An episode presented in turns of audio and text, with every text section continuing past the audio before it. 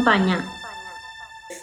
Hello UX Friends, ¿cómo están? Espero que estén súper bien porque hoy tenemos una invitada especial como todos nuestros invitados, pero en esta vez quisimos darle un punto de accesibilidad porque es un tema que nos han pedido tantas veces, ¿verdad Erwin?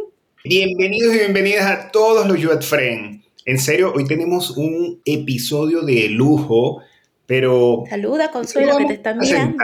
Hola. Vamos a decir todos sus nombres, porque si escucharon o vieron por ahí la publicación de LinkedIn, yo dije que tiene más, más títulos que Daenerys Targaryen, porque, a ver, es diseñadora gráfica de promoción en la Universidad de Chile, diplomada en la Universidad Católica en Desarrollo y Gestión de Contenidos Digitales y Diseño de Servicios en la UDD, embajadora de Más Mujeres UX Chile y este año Consuelo fue nominada a los Global Awards como Techfluencer y además docente en la Universidad de Desarrollo y en Desafío Latam tiene su propia empresa y está armando el Congreso de Accesibilidad y Usabilidad de Latinoamérica. Oye, y tengo tres diplomados más que no mencionaron. es que todavía falta consuelo. Bueno, tú no vas a contar, tú no tienes que contar. Tú no vas a contar, pero también quiero decir, para que nada se nos pase, que Consuelo también es jefa de experiencia de cliente de personas en Vice. es, ah, ya no. Ahora es en Sodimac, que está en Sodimac. Ahora es Sodimac, entonces. Bueno, fue jefa de clientes de personas. También es UX Research, pero una de las cosas más interesantes que me encanta de Consuelo es que su foco y pasión es investigar a los usuarios, involucrarlos en el proceso y en este proceso obviamente detectar soluciones centradas en las personas específicamente. ¿Qué quiere decir esto?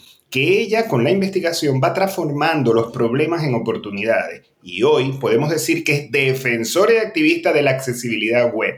Uno de los caminos, obviamente, que si bien es una asignatura pendiente, todavía estamos en la lucha para que existan espacios, plataformas más inclusivos desde la mirada de la experiencia de usuario y la accesibilidad. Pero sin más preámbulo, hoy presentamos a Consuelo Correa. Oye, gracias. Yo solo quiero aclarar que en el caso del Banco Vice, a veces existen roles que suenan súper pomposos, pero en realidad es para justificar la renta. Yo no era jefa de nadie. O sea, solo para... me da mucha risa porque ahora también tengo un rol que es de Journey Manager y suena así como, oh, esta galla debe tener el manso equipo. No, nada que ver. Lo que pasa es que ese es el rol que está en Falabella y tienen que homologarse. Yo no tengo equipo. En Falabella existe un equipo y yo no, soy solita. Los roles son medio mentirosillos a veces. No sé, bueno, ahí si quieren lo, lo, vemos después. Gracias por la presentación, suena a, a, muchas cosas. Hice un diplomado el año pasado que es de diseño basado en datos también de la UDD y es fantástico. Lo menciono porque está re bueno para que la gente se inscriba. De hecho, ando buscando también en eso, en datos, basado en datos. Necesito Andrea, eso. Vamos a anotarlo para ver si los dos somos compañeros de estudio. Oye, buenísimo. Yo soy, como la primera vez que me inscribí en, en la UDD fue para el de diseño de servicio y mm, fui como con algún grado de prejuicio porque yo estudié en la Chile, después había hecho cosas en la Católica, qué sé yo. Entonces yo decía, pucha, pero una universidad privada, ahora hago clases ahí. no, pero tiene, tiene programas muy, muy buenos, así que full recomendados. Bueno, Consuelo, ahora que nos estás contando todo esto de la historia, cuéntanos cómo fue ese camino del UX, la docencia, la accesibilidad, como para que, aparte de los títulos, también conozcan un poco más de tu historia. ¿Cómo contamos esto, onda, de manera corta? Porque yo me cambio de pega cada nueve meses. Eh, medio cierto, es gracioso porque es verdad. Pero yo entré a trabajar recién como los 29, 30 años. No es que haya estado en la universidad hasta esa edad, para nada. Era independiente, era diseñadora independiente, hacía libros, hacía señaléticas, hacía otro tipo de cosas. Nunca nada asociado a temas digitales. En algún minuto me llegó un cliente que me preguntó si le podía hacer una página web y me ofreció una renta que era tan ridículamente alta versus lo que yo ganaba en ese entonces, que yo dije como, déjame ver si es que aprendo. Y le pido a mi hermano que en dos días aprenda el código HTML, me enseñe a mí, y si él me enseñaba, yo le iba a dar 200 lucas de la plata que me iba a ganar, que era una miseria, en verdad, fui súper, súper negrera. Eh, en mis tiempos de recién empezar no era la persona colaborativa ni, ni generosa que soy ahora. Ni Ay, no, todo el mundo evoluciona. Una evolución así. Pero motivaste a tu hermano.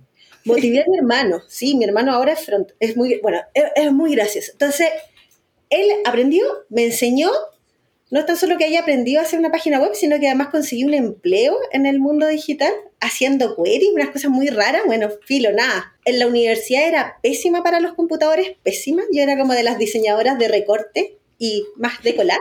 Y descubrí que el código era algo súper fácil. O sea, HTML. no, sé que los programadores van a decir, eso no es código. Ya, ok. HTML es muy sencillo. Entonces, por ahí me metí a HTML, mobile, qué sé yo, pero mm, en realidad no fue hasta hace como tres años que caí en UX, medio cambiando de pega muchísimo, como diseñé, hice contenido, eh, como lo más cerca que estuve en, en UX antes era diseñar contenido, en escribir las cosas, de hecho escribía los chistes para humoristas, yo soy muy divertida. No, sí, lo he podido leer en tu blog de Medium, las referencias son muy graciosas. No, es verdad, escribía los chistes, generábamos una suscripción y cobrábamos la suscripción y los chistes los hacía yo. Sí, es una cosa muy graciosa. No, mi, mi- mi tema de la ética llega mucho, mucho después. También vendimos horóscopos. Era súper divertido, en verdad. Bueno, y después de tener una carrera súper trucha, en verdad, en algún minuto, está bien que diga trucha, así como que se entiende, como una carrera como de, con una moral bastante floja, digamos. Después entré a trabajar en una agencia de publicidad y no me gustó. O sea, no me gustó nada. Y ahí me acerqué cada vez más como al mundo de la web y luego ya caía en INACAP, donde tenía un rol así como una especie como de UI front. Y de ahí me pasé a UX, pero ya di la vuelta súper, súper larga y de, y de UX a diseño de servicio. Entonces, estuve muy poco tiempo haciendo UX propiamente tal. Ahora estoy más cerca del diseño de servicio. Es como la vuelta larga. No, pero eh, esa vuelta está bastante buena, bastante exploratoria. ¿Y en qué momento dijiste, hey, dentro del UX le hace falta la accesibilidad? ¿Eso cómo se te ocurrió? Es que nunca me di cuenta que tenía que ver con UX, en verdad. A diferencia de quizás de otros profesionales de del, del área que le ponen nombre a todo, a mí no me interesa clasificar nada. Para mí todo cabe en el mundo del diseño. Y la accesibilidad en realidad tiene, tiene más que ver con mi tema como de maternidad. Yo, bueno, no sé si saben, pero mi hija mayor tiene discapacidad cognitiva, tiene un síndrome que se llama Palister-Killian. Entonces yo en realidad por el año 2009, hace mucho rato, me di cuenta de que existía un mundo de la comunicación aumentativa. Acá ya, si me pongo muy latera, usted me dice, "Ay, con su no se entiende nada. Pero en definitiva hay muchas formas distintas de comunicar, de solamente lo verbal. Mi hija no habla, no tiene lenguaje y estuve haciendo muchas pruebas respecto de pictogramas y qué sé yo, porque uno ve que, por ejemplo, las personas con autismo trabajan con pictogramas. Y no, nada que ver, Josefina no entiende un pictograma, no tiene ese nivel de abstracción. Entonces, luego es como mm, entender los modelos mentales, de cómo las personas aprendemos y todo ese tipo de cosas. Yo creé mi primera, ahí postulé un proyecto por primera vez, por supuesto perdí, pero soy súper constante y perseverante, entonces como que insistí en el tema y bueno, la cosa es que logré encauzar en que esto se llamaba accesibilidad digital y yo soy súper matea y soy capaz de leerme un libro por día. Entonces la, la gran cantidad de, de cosas que he aprendido ha sido porque he leído mucho, tengo una biblioteca. O sea, de Inmensa. hecho tengo tres bibliotecas. Y mis amigos saben que en el fondo como que leo mucho, entonces, y ahora con los audiolibros, que sea mucho más fácil. Así que técnicamente en realidad las cosas que aprendí asociadas a accesibilidad es porque las leí, porque las entendí porque, y porque sé leer el código. Pero cuando digo leo mucho es que realmente leo mucho, o sea, es como leo y escucho. Entonces estoy todo el rato así como, "Mm, ¿cómo habrá solucionado Mercado Libre el tema de los precios? Como, ah, ok, y después voy al código, "Mm", y listo. Entonces, en realidad lo que hago es como deconstruir todo lo que ya existe para entender cómo funciona. Y una vez que lo entiendo, lo enseño porque es la única manera de que el, aprendizaje permanezca y, que se accione. Porque ¿qué sirve que solo sepa yo? No sirve. Exactamente. Ahora que hablaste ahí de código, te quería hacer una pregunta, porque uno de los últimos artículos que escribiste fue sobre los overlay no cumplen con su promesa. Creo que eh, el detalle más grande es cómo hacer ese match entre lo que queremos, lo que se debe tener de accesibilidad y el código, porque la gente solo piensa en que, bueno, que no uses amarillo con texto blanco las fotos con, con el input correcto, no, no se piensa más allá, pero hay muchas cosas más allá que van en el código. Lo primero para comentarles es que la mayoría de los errores de accesibilidad en realidad están en diseño. Ok. Es real. Lo que pasa es que cuando nosotros pensamos en el diseño, normalmente la gente piensa en, en, en figuras fondos, ¿verdad? Tipografías, colores, imágenes. Pero el content nos ha enseñado en definitiva que eso también es diseño. Por tanto, incluido el nombre de la página web, ¿cómo, ¿qué va a decir cuando yo me posicione arriba de la pestaña? Eso también es diseño y nadie lo está diseñando. Para los diseñadores que van a empezar a hacer la página, ¿qué consideraciones deben tomar? Las consideraciones son, son hartas, voy a tratar de simplificarlo y voy a decir que es súper simple. No es simple, no es verdad que es simple. Los contrastes no es solo el color, eh, del texto con lo que pasa en el fondo, sino que también está relacionado con el tamaño de la tipografía y el peso visual de la tipografía. Entonces, los que somos diseñadores estamos más acostumbrados a entender, diseñadores gráficos me refiero, que cada tipografía tiene un peso visual. Quiere decir, por ejemplo, que, muy simplista, la Arial Light y la Arial Bold tienen un peso diferente y luego están los tamaños, entonces mientras más grande la fuente, menos contraste requiere, pero mientras más pequeña es, requiere más contraste.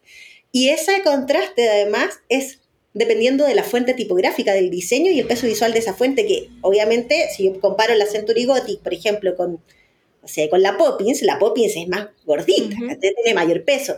Entonces, no es tan simple como, como solo comparar dos colores, no es así. Por eso fallan, porque la gente hace la pega mal hecha. Entonces, ¿qué es lo que pasa desde el mundo del diseño? Es que hay ciertas cosas que uno puede abordar desde el sistema de diseño.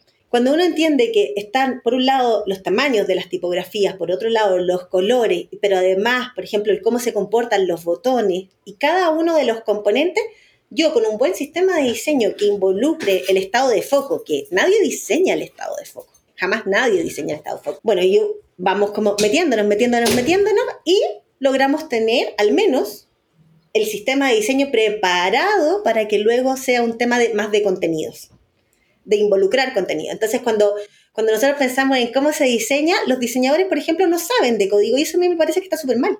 Como tampoco digo que sepan codiar, pero deberían saber leer el código, deberían entender cuáles son las etiquetas que tienen que estar en el head, cuáles son las etiquetas que van en el body y cómo se comporta la estructura de un sitio web, dónde va eh, la navegación, el header, el main content, el, qué sé yo, el footer y no digo que lleguemos hasta, hasta el área, pero por favor lleguemos hasta el área. Sabes que algo importante, por ejemplo, eh, cuando se trabaja con un design system, quiere decir que ya tenemos todo esto comprobado y, por ejemplo, cuando trabajamos en Figma, ya el lenguaje viene muy al estilo código. Por ejemplo, el input, el NAP, y entonces como todo tiene auto layup, se asemeja mucho a la estructura de HTML. Entonces, eso es un punto positivo en trabajar con un design system desde Figma. Claro, pero por ejemplo, fíjate que, ya, ahora que mencionaste Figma, cuando la gente pone los nombres de los estilos, lo que hacen es normalmente el H1 al texto más grande, H2 al párrafo más siguiente, pero nada que ver porque el código semántico, que sería el H1, H2, H3, que tiene que ver con los encabezados y cómo se jerarquiza y agrupa la información, ¿verdad? Es semántico y es informativo, es más como, como haría un índice en Word, donde yo tengo mi título y los subtítulos tienen una indentación. Entonces, como si los diseñadores entendieran el para qué hacen las cosas, dejaríamos de ser tan torpes. Porque finalmente el tema de la accesibilidad es por torpeza. Y claro, nadie, aparentemente le faltaron, nos faltaron clases de matemáticas, ¿verdad? Como para entender cómo se agrupan los contenidos. Porque yo siempre le digo, como si yo voy donde un ingeniero y se lo explico como, oye, pero esto es un diagrama de agrupamiento, ¿cachai? Onda, tengo un grupo que tiene otro grupo, que tiene otro grupo, que no sé qué entienden al tiro. Se lo explico a los diseñadores y no entienden nada y a mí me da una rabia espantosa porque entonces tengo que todo como que dibujarlo y aún así, después cuando lo evalúo me doy cuenta que tampoco entendieron demasiado. Y, bueno, ese es otro punto importante a lo que nos querías decir de para dónde va la educación. De los contenidos sí. que se tienen que empezar a dar. Por eso este año no he hecho clases, es porque he estado diseñando contenido para diplomados y también para pregrados. Y por primera vez veo que en pregrados están tomando en cuenta temas de accesibilidad. Antes se tomaban cosas como de arquitectura de la información, usabilidad, pero accesibilidad, esto es nuevo, o sea, es, completamente nuevo. Y que alguien salga desde la universidad con el conocimiento, pero sí, son, son habilidades, en general el tema como cuando uno habla con otros formadores, otros como otros docentes, digamos, siempre la tendencia es a creer que UX es algo más de posgrado y que es como una segunda, como hacer una especie como de segunda carrerita y, y, vale, puede ser, pero desde el tema de la accesibilidad en realidad es un tema ético, entonces la ética se enseña en la universidad. Por eso yo digo como, oye, y a mí, yo me, fue un camino para mí, descubrir este camino como de la ética y entender en realidad que cuando no eres ético además estás haciendo súper mal negocio. Entonces, como me parece que al menos desde una visión ética debería abordarse en las universidades en pregrado, de todas maneras. A mí me gustaría que me dieras un concepto de lo que para ti es la accesibilidad.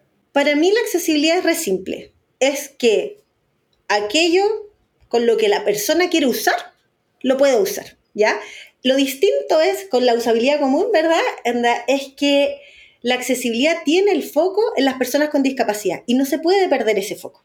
Porque de lo contrario, seguimos haciendo cosas así como, ay, para todo y el 80-20 y siguen siendo casos borde. Para mí la accesibilidad es dejar de ver a las personas con discapacidad como un caso borde y ponerlas al centro y como un usuario digno de derechos como cualquier otro. O sea, es simplemente hacer las cosas de la manera correcta y de manera ética. El gran problema con la accesibilidad es que siempre desde el negocio te piden un caso de estudio, un caso. Tráeme un caso de negocio, tráeme un caso. Es que las personas no somos, no, no, funciona así, es como, estás vulnerando los derechos de las personas. Entonces lo que hace la accesibilidad es simplemente recordar que las personas tienen derechos que deben ser respetados. Excelente, excelente, lo dijiste de manera bastante fácil. Y con respecto, ahora mencionaste el tema de las universidades. ¿Ha habido mucha resistencia por parte de las universidades con el tema de la accesibilidad o descuido o torpeza? Es que no saben, uno no sabe. Mi, mi, mi, ex jefa Claire Ledgar siempre decía, los usuarios no saben lo que no saben. La gente en la universidad no sabe de temas de accesibilidad o quizás no sabían y por eso tuvimos que hacer un congreso.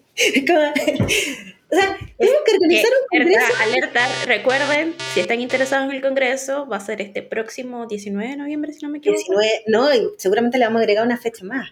Eh, pero al menos va a ser el 19 de noviembre. Oye, yo no, esto no lo hemos contado. Ya, bueno, espero que alcancé. adelantamos. no, tranquila, que cuando esto sale ya seguramente sabe. No, pero no importa, está súper bien que salga, que habla de un interés real. Mira, lo que pasaba con, como con las universidades es que en definitiva, ¿a quién? O sea, ¿cuántas personas en Chile uno reconoce como gente que está trabajando en accesibilidad? La Caro Aguilera, ¿vale? Eh, luego ya, estoy yo también, ¿ya? ¿Y quién más? ¿A quién le vas a O sea, como, no hay mucha gente, no se genera demasiado conocimiento, que las universidades todavía no lo impartan como desde el pregrado. En realidad tiene que ver con la falta de de, profesionales capacitados para enseñar. O sea, es como que vaya a tener a una persona repartiéndose por toda la universidad es ridículo, ¿verdad? Eh, no se puede. Entonces, en realidad lo que hay que hacer es autocapacitarnos y, y luego enseñar, o sea, es como que es el único camino, ¿verdad? Onda, si queremos que esto crezca, después por supuesto vamos a llegar a las universidades, pero primero partamos por uno, o sea, es como, está lleno de libros, hay cursos gratis, hay un montón de formas, ¿verdad?, de, aprender, diplomados baratísimos. Recomiendo mucho el de la Marta del Río, que está en, Aprende UX, en la plataforma. Es una plataforma gratuita, creo que vale como 100, 200 dólares. Yo lo hice para testearlo también. Hago todos los cursos de los otros. No, sí, sí, de, Marta he entrado a sus charlas, de, de hecho, entre una de las charlas que hicieron de más mujeres UX, de, haciendo pruebas de usabilidad para personas con con discapacidades y me encantó, de hecho, porque eh, hay una, siempre nos enseñan un tipo de pruebas de usabilidad, pero nunca nos enseñan eh, cómo tomar en cuenta a las personas con diferentes capacidades. Entonces, por eso a mí me interesó y me inscribí, así que inscríbanse en este congreso, aprovechen que va a estar Marta del Río, va a estar Torres Juriel y eh, hay otra persona más. Olga Carreras es Claro, la, de hecho, tenemos el libro de Olga que lo descargamos y todo cuando estuvimos con el episodio de Pipi. Así aprendimos todo. O sea, es como si tú le preguntas a la, seguramente a la Susana Valero y a la Pipi Márquez, seguro que también se metieron en el tema porque se leyeron algún libro de la Olga Carreras. ¿Tiene escrito Sí, sí, fue. De hecho, esa fue la recomendación de Pipi Márquez, el libro de Olga Carreras. ¿Viste? Entonces, la eminencia, Olga.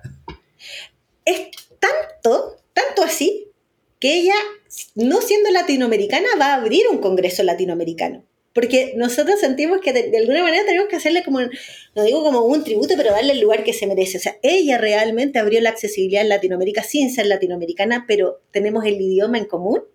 Había que darles espacio como darle las gracias, nos va a hacer un taller, un tallerazo de, eh, nos va a enseñar a hacer PDFs accesibles con Acrobat, con Adobe Acrobat. Fantástico. No me lo Pero puedo ya va, perder. un No me lo momento, puedo perder. un, poco, háblanos un poco de eso. ¿Es para ustedes o es abierto al público? No, es para todo el mundo, hay más de 2.000 Sí. inscritos. Bueno, sí. De hecho, tanto así, mira, es un, es un congreso. A ver, ¿cómo nació esto? Esta idea, yo creo, me- tengo la sensación de que nació en Dalat, pero las ideas cuando se ejecutan, para que se ejecuten tienes que soltarlas. O sea, como la única manera de que sean llevadas a cabo es soltarlas y ojalá buscar la colaboración. Entonces, cuando yo llegué a este congreso, cuando ya estaba como pensado, fue porque yo le escribí, no me acuerdo si a la Pipi o a Silvia, eh, o sea, a la Pipi o a, a la Susi, y digo como, oye, hagamos un algo, hagamos alguna una cosita juntas. y me dicen como, oye, estamos organizando un congreso, ven y súmate. Y ahí me encontré con que estaba Integrarte, Espacio Epilepsia, Hair Colors, ¿verdad? Onda, como otras eh, comunidades o mini instituciones como organizando esto con ganas de hacer un, un- un congreso para visibilizar en el fondo no tan solo el trabajo que se hace en Latinoamérica de accesibilidad, sino que también para de alguna manera decirle a la gente, oye, empieza a preocuparte por esta cuestión. Es un temor. Y el nivel de interés ha sido tan grande que hay 2.000 inscritos. Nosotros además hicimos un sistema, dijimos como, esto tiene que ser gratis, pero tiene que ser accesible. Eso quiere decir que tiene que haber lengua de señas. Si eventualmente hay una charla en portugués, tiene que estar traducido al español con las letritas, ¿verdad? En tiempo real. Tiene que ser un evento accesible y eso tiene un costo. Entonces lo que hicimos fue decir como, ah, tenemos que salir a buscar sponsor. Pero no puede ser cualquier sponsor. Porque ahí, por ejemplo, como volviendo a los overlays, que los overlays son un código, un desarrollo que tú vas, lo instalas en tu sitio y se supone que tu sitio queda absolutamente como accesibilizado y, y funcionando para todo el mundo, más no es real, es una sensación falsa y lo que hace es que finalmente se genera un descuido, porque lo que yo hago es traslado la responsabilidad de mantener mi sitio accesible a un código que se supone que soluciona un par de cosas, pero es que no es tan así. Para que se escale la fuente, las tipografías deben ser eh, declaradas en el CSS de manera que sean escalables. Por tanto, los píxeles desaparecen. Entonces, aun cuando yo instale este widget, si los, si los píxeles no están definidos, o sea, si los tamaños de las tipografías no están definidos con las medidas correctas, con, lo- con los indicadores correctos, entonces eso no va a funcionar. Tampoco va a ser que las imágenes tengan un texto alternativo, ¿verdad? Como si la imagen no está disponible, no solamente para las personas eh, no videntes, también para, por ejemplo, en el correo electrónico. Mm. Cuando yo estoy revisando el correo, si es que no he autorizado, la imagen no se descarga, pero leo el texto que acompaña, ¿verdad? Entonces imagínense qué pasa cuando están en un buscador, en un sitio latino, ¿verdad? Y, en- y, y quizás esa imagen sí tiene, porque normalmente no le ponen la etiqueta, y te- quizás sí tiene el texto alternativo, pero dice search. Ah, que mata pasiones, po. ¿Cómo search? ¿Cachai? Buscador. También he encontrado lupita. o también he encontrado ICO, no sé cuánto, ICO 321, bla, bla, bla. Entonces, esas cosas se diseñan, esa experiencia se diseña y no puede quedar a, a cargo de un desarrollador, porque los desarrolladores no ven contenido, lo ve diseño. Hay tanto que hacer, pero no, nos estabas contando del Congreso. El Congreso. Oye, perdonen que esté tan dispersa. Que estabas no, buscando, no, que estás buscando eh, sponsor. Ah, sponsor. No, no, no. No, quería contarles que llegaron los sponsors. Eh, oye, les pido perdón, lo que pasa es que como además les conté que estuve tres semanas con COVID, entonces estoy particularmente lenta. No soy Eso tan pasa. Tranquila. Eso pasa. Es parte del efecto secundario, se los voy a, se los advierto al tiro a, a- a la gente que está ahí. Em, pero los sponsors, necesitábamos sponsors para poder accesibilizar el, el congreso y empezamos a mandarle a, a- a distintas empresas. Algunas dijeron como sí, voy. Otras definitivamente no, ¿verdad? Pero como sí hubo respuesta y tenemos como de sponsor a Twitter, por ejemplo, que, que Twitter nos dio 5 mil Increíble. dólares. ¡Qué Increíble, Twitter. Sí, entonces como ahora tenemos las lucas para trabajar en el tema, podemos ser un poco más ambiciosos. porque habíamos pensado en un día con estos tres super platos fuertes, pero ahora nos damos cuenta de que en realidad con eso no alcanzamos, porque empezaron, empezamos a recibir eh, correos electrónicos o mensajes por LinkedIn, ¿verdad? Onda, en mi caso, que yo soy como que me había visto silla, eh, para decir, oye, me interesa, tengo este tema, quiero traerlo sobre la mesa. Algunas charlas como, ¿sabes qué? En verdad, no, no es el momento, no es para esto, estamos pensando en algo distinto. Y otras que tuve realmente así como, ¿cómo no va a caber dentro de la agenda? Entonces, no hemos publicado todavía la agenda justamente porque estamos organizando qué va a pasar en los minutos a minutos, porque en 20 minutos puedes contar muchísimas cosas. Entonces, como tenemos las lucas y como tenemos la, la gente que quiere dar charla y como además tenemos espacio, estamos pensando en añadir un día previo. Porque después viene el mundial. Sí, Entonces, gran tema. hasta el 19 y ya luego es mundial. No nos vamos Mundial, holiday season, en- depende de dónde estén, si es Navidad, si es verano. Sí, no, no vamos, no vamos a competir con el mundial, no pretendemos llegar tan lejos. No, Para pero nada. sí es un, un- un éxito. Fíjense que em, lo- la- las 2.000 personas que se están registrando, además, em, ese registro les va a dar acceso, eh, entre comillas, a un concurso. Vamos a regalar becas para cursos de capacitación. Todavía no lo hemos anunciado, pero ya lo vamos a dar. Bueno, yo estoy inscrita. Mira, yo supe de ese, yo, yo vengo yendo de que lo están armando desde el año pasado que entrevistamos a Pipi. y de hecho, estaba esperando a ver cuándo van a decir y cuándo, cuándo. Hay que estar pendiente porque cuando salga hay que entrevistarlos para darles visibilidad. Entonces, así que cuenta con nuestro apoyo. De, de hecho, nosotros te genial. escribimos ahí, te escribimos ahí. Nosotros queremos ayudarte. Consuelo, ¿dónde pueden nuestros UET Friends escribir o inscribirse en este Congreso de Accesibilidad? ¿Nos puedes hablar de ello? Claro que sí. Mira, tienen que ingresar al sitio web clau.global. C-L-A-U. De Congreso Latinoamericano, Accesibilidad, Usabilidad. Ahí van a encontrar el link al formulario de registro. En la práctica, no es necesario registrarse porque esto se va a transmitir en vivo desde el canal de YouTube. Es gratis, es abierto, ¿verdad? Pero para aquellos que se registren, vamos a tener algunos regalos. Por ejemplo, la Universidad del Desarrollo va a dar, todavía no sabemos si uno o dos, pero va a dos cursos completos de un curso que estamos eh, diseñando de accesibilidad que se va a dar el próximo año, yo, yo de hecho soy la docente, pero además tenemos 15 becas más para otro curso y todos los distintos como media partner, que no son sponsors, pero que son media partner, que están asociados a universidades, hay alguna cosita por ahí. No, no es casual. Pero además, nosotros le estamos preguntando a las personas si les interesaría compartir sus datos para las empresas que eventualmente podrían estar contratando. Empresas que son nuestros sponsors. Entonces, los sponsors lo que reciben, además de, bueno, van a recibir un montón de cosas, eso ya es, parte de la estrategia, pero además van a recibir la lista de los profesionales que están interesados en temas de accesibilidad, que además dijeron qué es lo que saben y lo que no. 2.000 personas, ¿verdad? Entonces, como adivinen, se viene la accesibilidad y hay, las empresas que quieren trabajar en el tema son sponsor o van a ser sponsor y van a recibir la lista de profesionales como base de datos. Entonces, es fantástico. Es un. Inscríbanse, inscríbanse, no se queden por fuera, aprovechen porque esto es primera vez que este congreso y además está lleno de gente súper capacitada y hay un montón de trabajo por detrás, así que aprovechen, que es gratis, no es algo como que les va a costar, aprovechen. No, Y después- por expertos. Mira, Consuelo, a- a- hablando del Congreso y todo, este, todavía hay cupo. El- para el Congreso, el Sí. Congreso no tiene cupos. Lo vamos a transmitir por YouTube en vivo, entonces no tiene cupos, sí hay cupos de sponsor. No hay, no vamos a tener demasiados sponsors. Tenemos como, lo que hicimos fue algo muy ecológico. Generamos niveles de sponsor, de sponsoreo. Entonces, obviamente, mientras mayor plata, normalmente la- la- lo- el tema de sponsor es como eh, platino, oro, no sé, plata. Sí. Como muy asociado a la minería, pero la minería contamina y nosotros tenemos una visión como más ética, entonces, ¿cómo vamos a contaminar? Los nuestros se llaman flora, fauna, agua.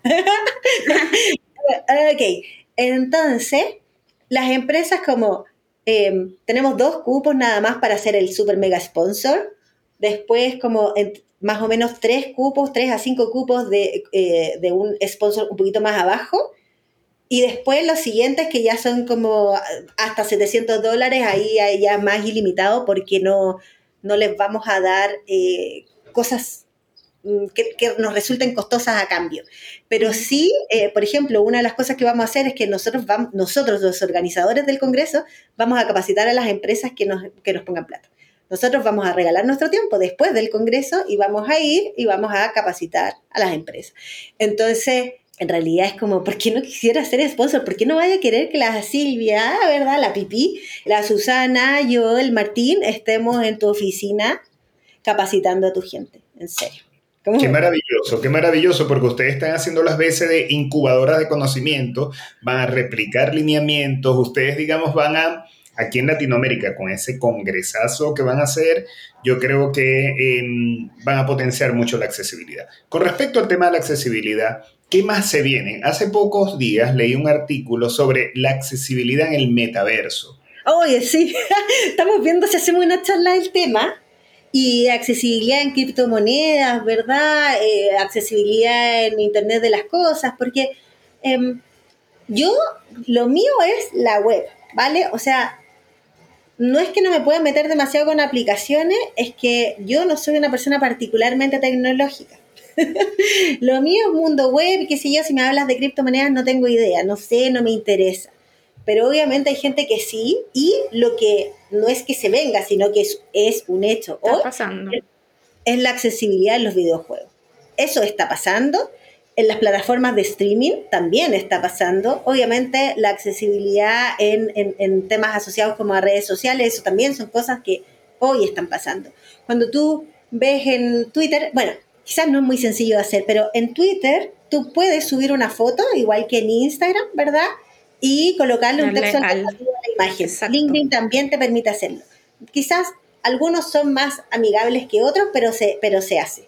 Me gusta Twitter porque dice alt, entonces tú sabes que esa imagen tiene una, una descripción. ¿Sabes qué también hace eso? Eh, TikTok. Cuando subes un video Sí. que, no, que no le subes texto, te, te hace por default que te dice, agrégale eh, em, información para saber de qué estás hablando. Mi hijo, mi hijo todo me, eso lo, lo hace. me contó. Mi hijo Damián me contó de TikTok que también lo hacía y de hecho cuando cre- crearon una funcionalidad fue corriendo hacia mostrármela. Mira mamá, lo que hace TikTok estarías orgullosa. Claro, sí, pero hoy en día fíjense que PowerPoint tiene funcionalidades de accesibilidad. Word, o sea, yo a Word le puedo dictar y escribir, ¿verdad? Esa es una Sí. función de accesibilidad. Entonces, lo que, lo que va a pasar o lo que debería pasar es que las empresas se van a dar cuenta de dos cosas. Primero, que la innovación está siempre de la mano de la accesibilidad. O sea, pensemos en Siri, Alexa. incluso Alexa, el teclado mismo es un tema de accesibilidad, ¿verdad? El buscador por voz. Las búsquedas hoy en día se hacen más por voz que de- la mayoría de las conexiones son a través del celular, las búsquedas se hacen a través de la voz, eh, mayoritariamente.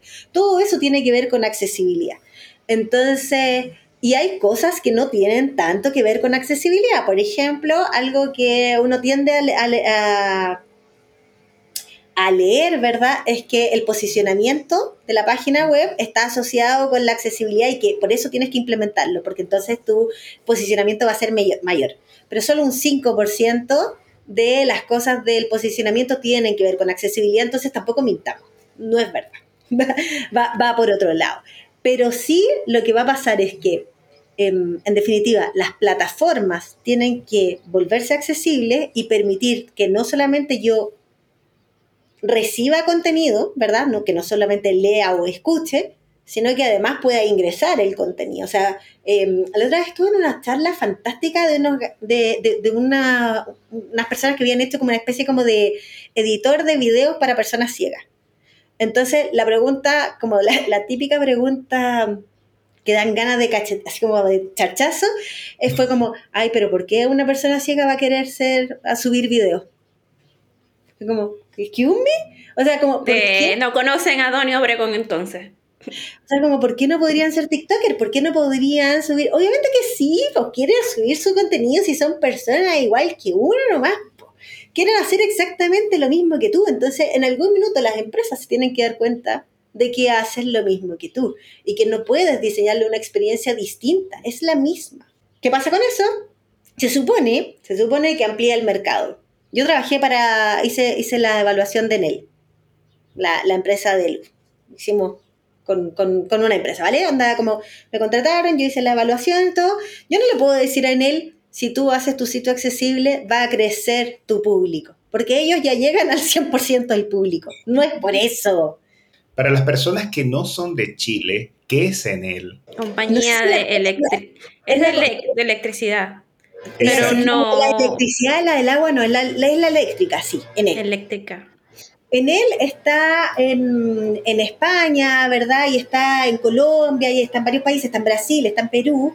De hecho, hicimos las evaluaciones también para esos países. Y el discurso para Enel, en el fondo, no puede ser un, oye, vas a crecer con tu mercado. Ese no es el discurso. En algunos productos sí, yo voy a poder llegar a un público más diverso, ¿verdad?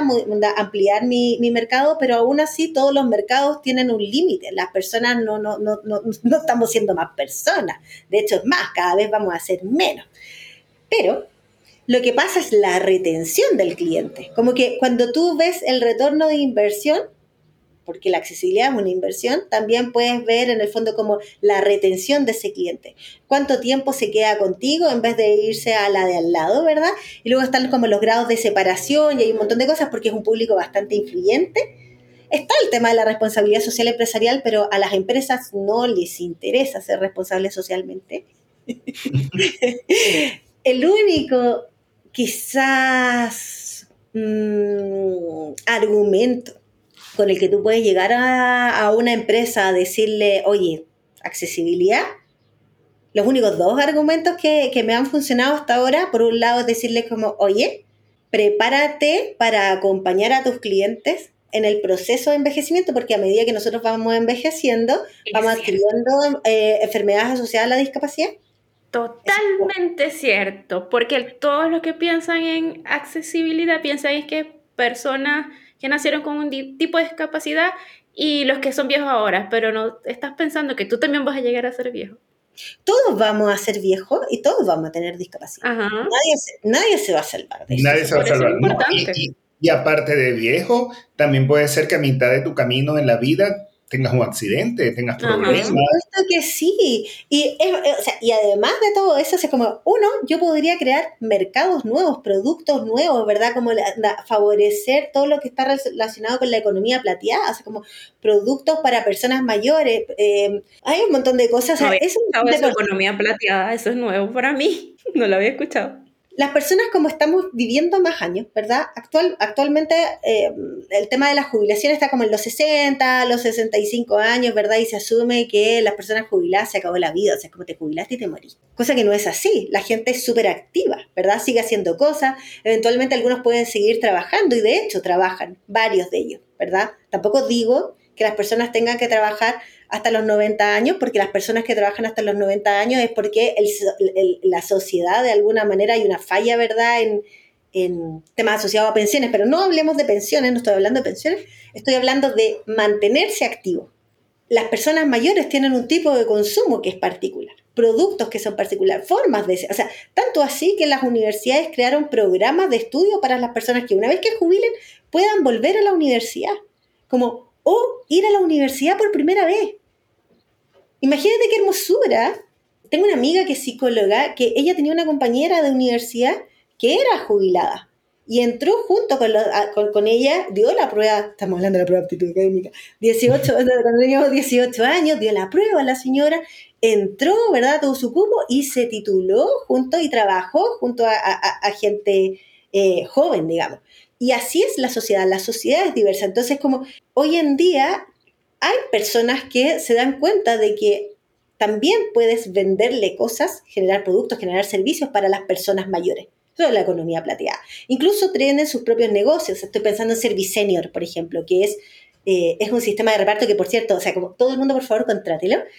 Cuando tú tienes una empresa y necesitas que te hagan despacho, puedes contratar a estas personas que son mayores de 60 años, que están en servicio senior, y ellos te llevan el pedido a la casa. A mí me traen los pedidos de pañales, por ejemplo. Me da pañales para adultos entregados por personas mayores, fantástico. Pero también te pueden llevar el auto a, a la revisión técnica, por ejemplo.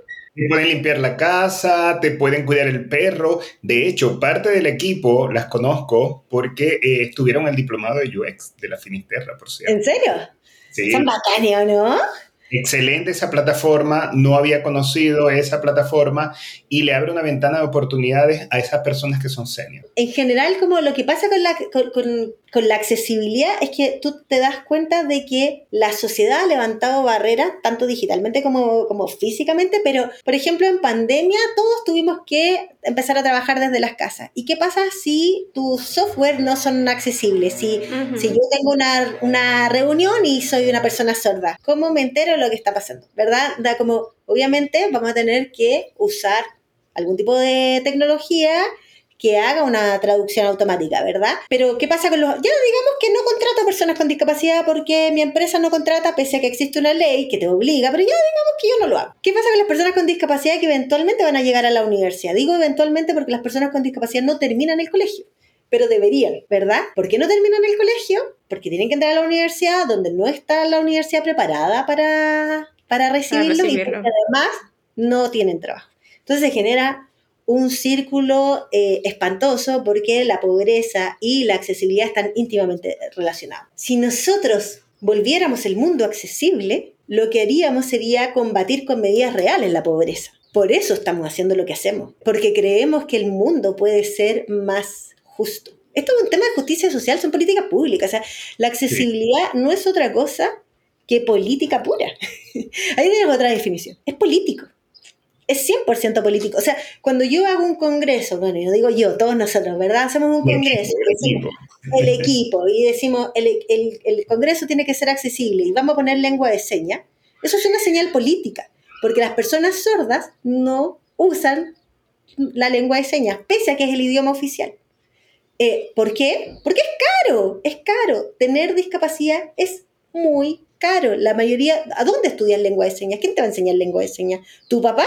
Pero si tu papá escucha, o tu mamá, ¿verdad? Entonces, ¿cómo, ¿cómo funciona esto? Y además la sociedad es bien perversa porque considera que las personas con discapacidad son solo niños.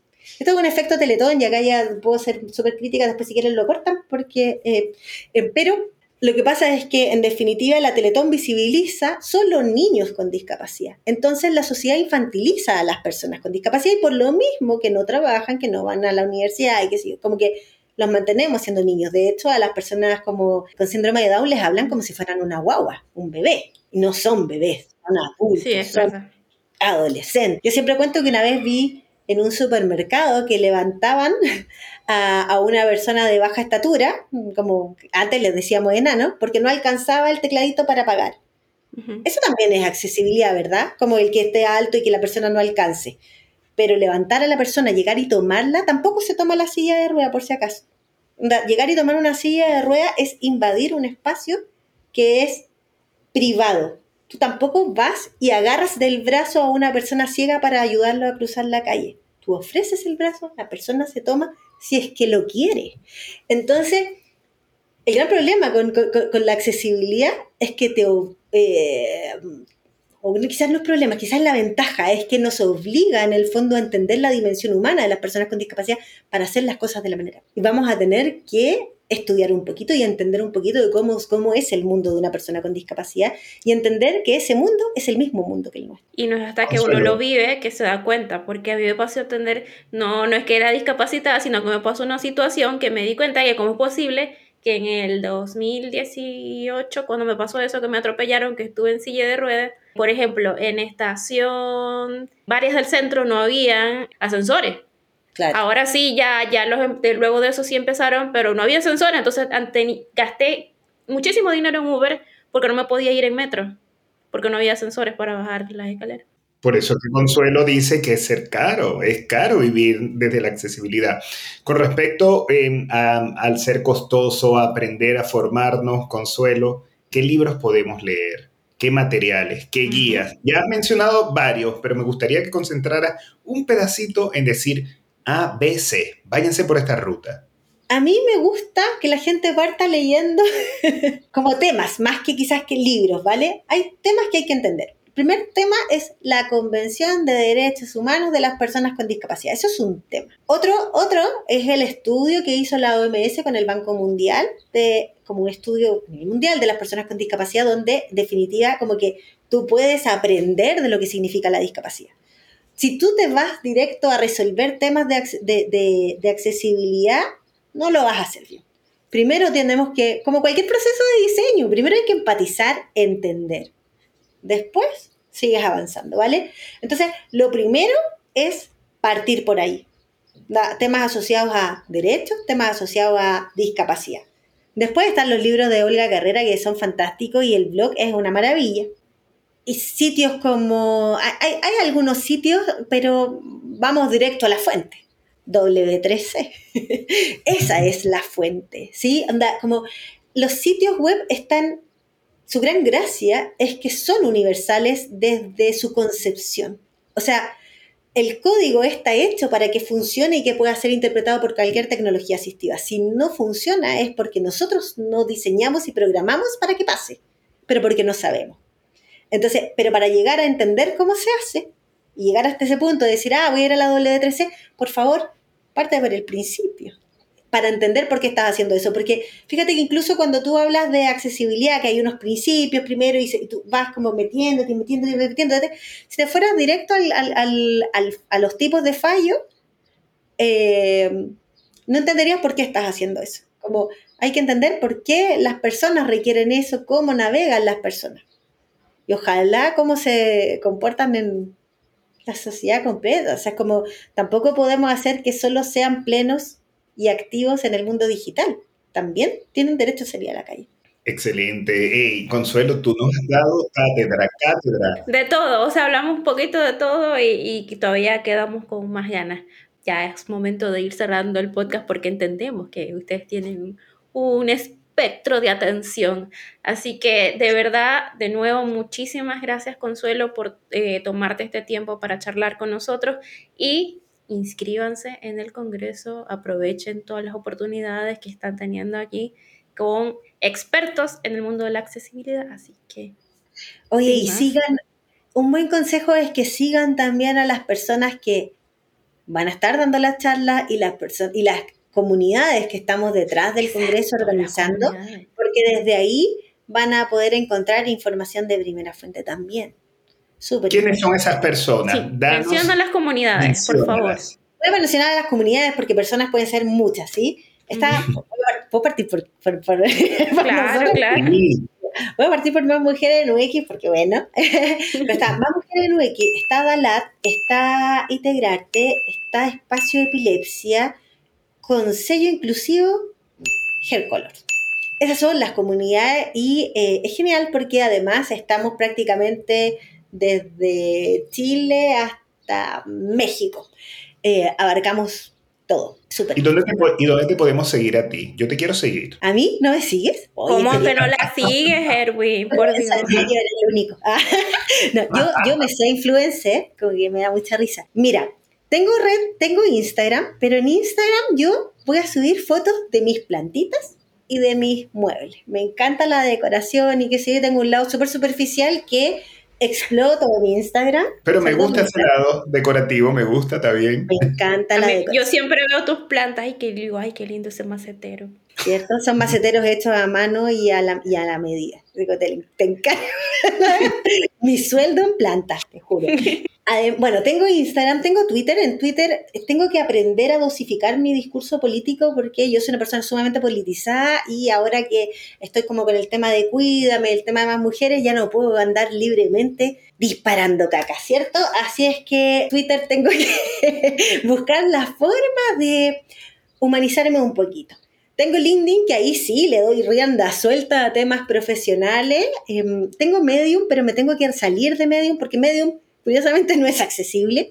Entonces tengo que buscar una plataforma. Lo más probable es que desde mi empresa Globalis eh, terminemos diseñando un blog que sí sea accesible, que funcione y trasladar todos mis artículos de acá para allá. Bueno, todas las charlas que das por Meetup. Ah, están, están algunas en YouTube y todo, sí, he dado como, mm, debo haber dado unas 40 charlas fácil, algunas están en YouTube, sí. De hecho, Bueno. mi hijo en la mañana me decía, Mamá, apareces en Google.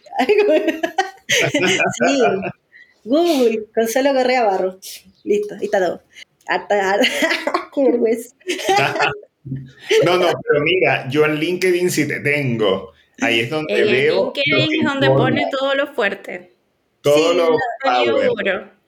Sí, el LinkedIn es como donde, donde abro, dejo el espacio para que la gente sepa que soy una persona inteligente. En todas las otras redes sociales soy una persona sumamente superficial, como que convivo muy bien con mis. Me carga que la gente quiera ser inteligente todo el día o diseñadora todo el día. O sea, como, ¿por qué voy a Ay, ser verdad, qué fastidio, ¿verdad?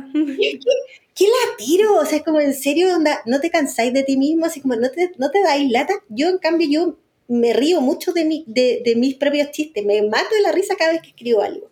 Eh, y trato de, de ser una persona honesta, entonces como yo no soy solo una persona diseñadora, no estoy pensando todo el día solo en accesibilidad. Quizás el 40% del día. Comes, ves series, regalas plantas.